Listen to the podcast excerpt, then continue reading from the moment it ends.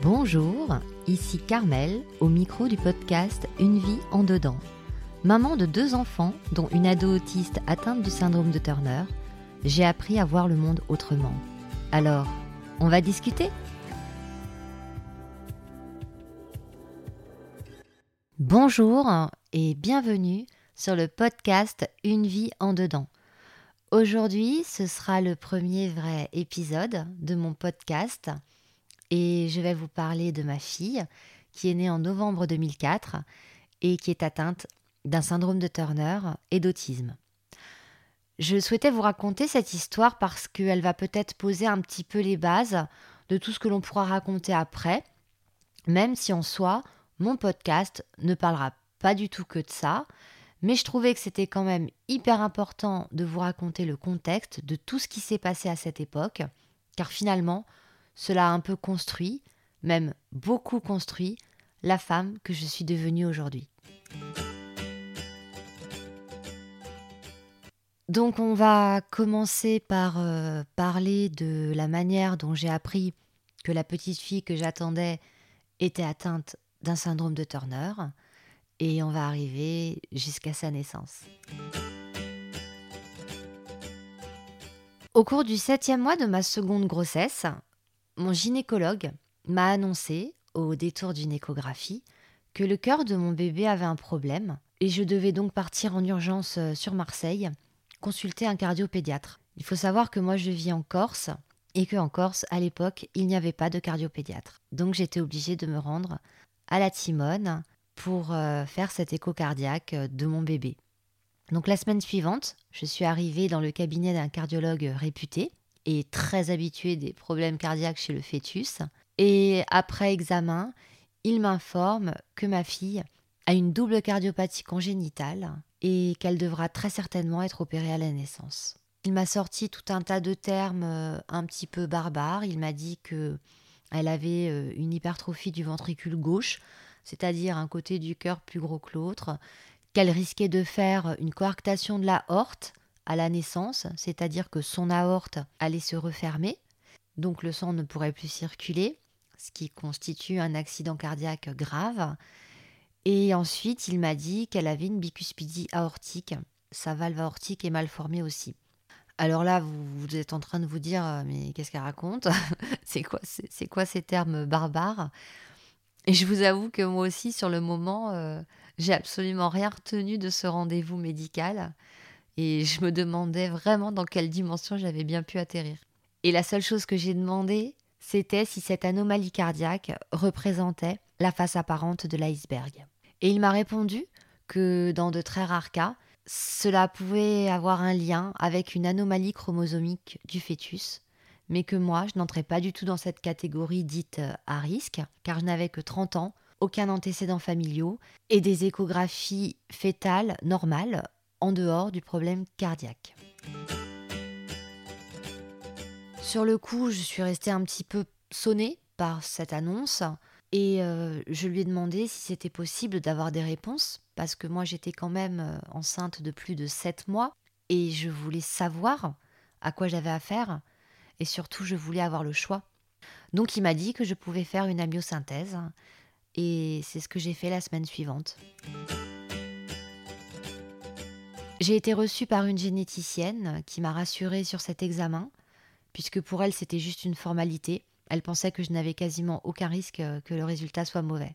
Trois jours plus tard, la secrétaire du laboratoire m'a annoncé par téléphone que ma fille était atteinte d'un syndrome de Turner et que je devais rencontrer une généticienne au plus vite.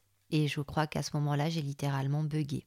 J'ai commencé à regarder partout sur Internet ce que c'était, j'ai lu tout ce que je pouvais trouver euh, de plus effrayant sur le sujet. Donc j'ai à peu près lu tout et n'importe quoi.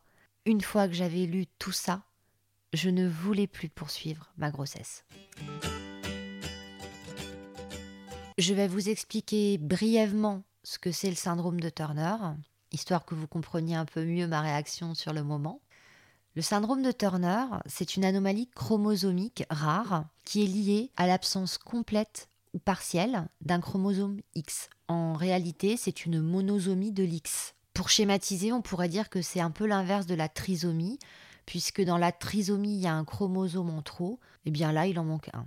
Et à cette anomalie du cariotype sont associées une anomalie des ovaires, une petite taille et tout un tas d'autres pathologies plus ou moins graves euh, selon le degré d'atteinte euh, de notre enfant. Je préfère vous parler du syndrome de Turner en tant que maman qui a dû apprendre à vivre avec la découverte de cette maladie et qui apprend encore aujourd'hui, plutôt que d'un point de vue médical. Mais quand même, je voulais vous expliquer un petit peu ce que c'était, parce que j'imagine que tout le monde n'est pas informé sur le sujet, puisque moi je sais déjà qu'à l'époque, je ne l'étais pas du tout. Donc en gros, les médecins de l'époque ne savaient pas grand-chose sur ce syndrome, hormis que ma fille serait opérée du cœur à la naissance, aurait un suivi à vie pour ça, allait arrêter de grandir rapidement, aurait besoin d'hormones de croissance, sinon elle risquait de mesurer à peu près 1m20, n'aurait jamais de puberté spontanée et serait stérile. Et ça fait beaucoup de choses à encaisser en une journée. Et on vous laisse le choix. On vous dit, vous pouvez interrompre votre grossesse.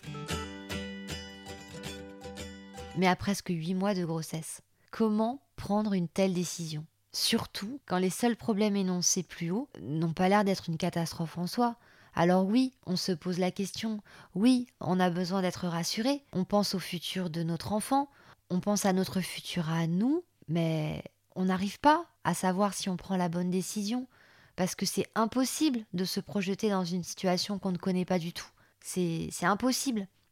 On essaye de trouver des réponses, mais les réponses, on les a pas, et moi, je me souviens que à cette époque, j'avais eu une seule exigence, c'est que je voulais faire une écho 3D pour visualiser à quoi ma fille allait ressembler.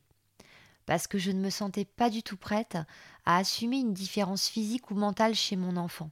Donc pour moi, cette photographie, elle conditionnait ma décision de poursuivre ou non ma grossesse. Je n'avais que 30 ans, je n'avais jamais été confrontée à un problème aussi grave et je n'avais jamais été confrontée au problème de la différence. Donc dans ma tête, si physiquement ça se voyait pas, ben c'était pas grave. Et je me raccrochais à ça, je, je, me raccrochais à cette idée. Et on a décidé de se fixer des critères de décision avec mon mari. Si l'écho 3D nous montre que notre fille, elle est comme nous, c'est-à-dire qu'elle ressemble euh, à son frère ou qu'elle me ressemble à moi ou qu'elle ressemble à mon mari. Et si les médecins sont sûrs qu'elle n'aura pas de retard mental, ce qui veut dire qu'elle aura une qualité de vie moins pire que ce que j'imagine, alors on se lancerait dans l'aventure.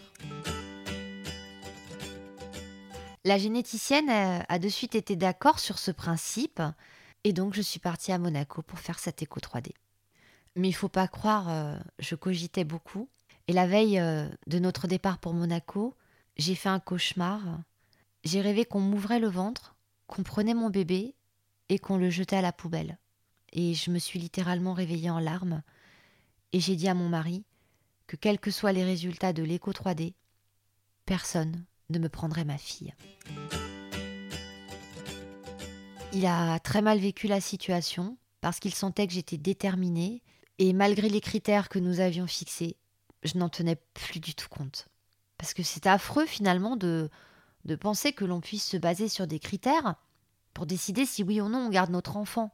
Sauf que quand on est dans une situation euh, impossible, on est obligé de se fixer des limites sur ce que l'on peut ou non accepter ou affronter. Surtout lorsque l'on fait un saut complet dans l'inconnu, comme c'était notre cas à ce moment-là.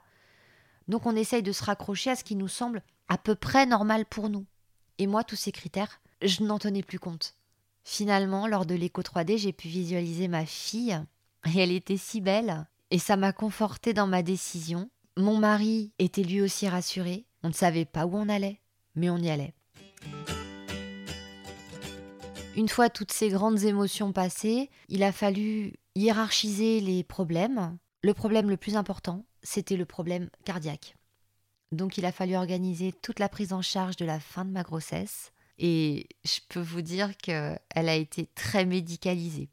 Je ne devais absolument pas accoucher en Corse parce que l'opération du cœur sur un petit bébé en Corse, ça ne se fait pas.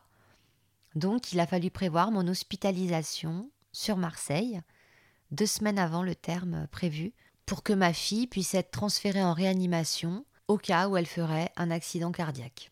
Une semaine avant mon départ pour Marseille, j'ai présenté des signes inquiétants d'accouchement. J'ai été évacuée par avion sanitaire en urgence vers l'hôpital de la Conception à Marseille. Ma mère et mon mari ont eu le temps de prendre un avion de ligne pour me rejoindre. Une fois que je suis arrivée là-bas, je n'avais plus aucune contraction, plus rien du tout. Donc j'ai passé trois semaines dans le service des grossesses à risque de la conception, branchée trois fois par jour à un monitoring pour surveiller le cœur de ma fille. J'étais dans un cocon, on s'occupait de moi et je me reposais beaucoup. À deux reprises, le cœur de mon bébé s'est quasiment arrêté dans mon ventre, donc l'équipe médicale a décidé que maintenant il fallait déclencher l'accouchement. La nature étant bien faite, la veille du déclenchement, le travail a spontanément commencé et le 10 novembre 2004, à 6h20 du matin, ma fille est née. J'ai eu une réaction un peu bizarre. J'ai tourné la tête parce que d'un coup, j'ai repensé à tout ce qui s'était passé, au syndrome de Turner et à la différence. Et ma maman qui avait assisté à l'accouchement euh, m'a dit Tu peux la regarder, elle est parfaite. Une fois qu'elle est née, elle a été transférée en réanimation dans un autre hôpital, à la Timone. Et moi, à 14 heures, euh, j'étais déjà là-bas, debout, douchée, habillée, prête euh, à rester auprès d'elle. Le chef de la réanimation, il, il a d'ailleurs pensé que j'étais la tata. Il pouvait pas croire que je venais d'accoucher parce que je me tenais euh, debout devant lui. Je demandais même pas un siège pour m'asseoir, seulement quelques heures après avoir accouché. Comme quoi, vous savez, notre corps y trouve des ressources insoupçonnées quand il n'a pas le choix l'adrénaline, euh, elle coulait vraiment dans mes veines, c'est certain. Et l'aventure a vraiment commencé pour nous dans ce service de réanimation. On était dans le concret, on était dans le dur, on, vivait des situations inédites, on essayait de les gérer au fur et à mesure euh, et du mieux que l'on pouvait.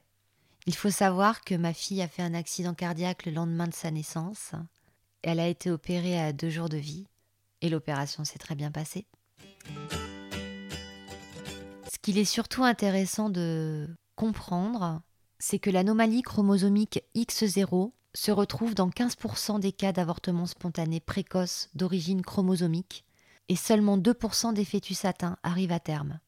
Dans ces 2% qui arrivent à terme, 5% des cas présentent une malformation cardiaque sévère ou un rétrécissement sévère de la horte. Ma fille fait donc partie de ces 5% des 2%. Autant dire qu'elle a quasiment défié toutes les statistiques. C'est une survivante, une battante. Et lorsque mon mari a été enregistré sa naissance à la mairie de Marseille, il m'a demandé si je souhaitais que nous lui donnions un deuxième prénom. Et je lui ai répondu euh, Oui, ajoute Victoria en deuxième prénom, car elle est une victoire sur la vie. Voilà, J'espère que ce premier épisode de podcast vous aura plu. Ça m'a un petit peu ému de me replonger dans cette histoire, mais je trouvais qu'elle était nécessaire parce qu'elle permet de comprendre euh, comment je me suis construite dans les années qui ont suivi, à partir du moment où en quelque sorte euh, ma vie a basculé. Je vous dis à très bientôt pour un prochain épisode de mon podcast. N'hésitez pas à me suivre si ça vous intéresse. Ciao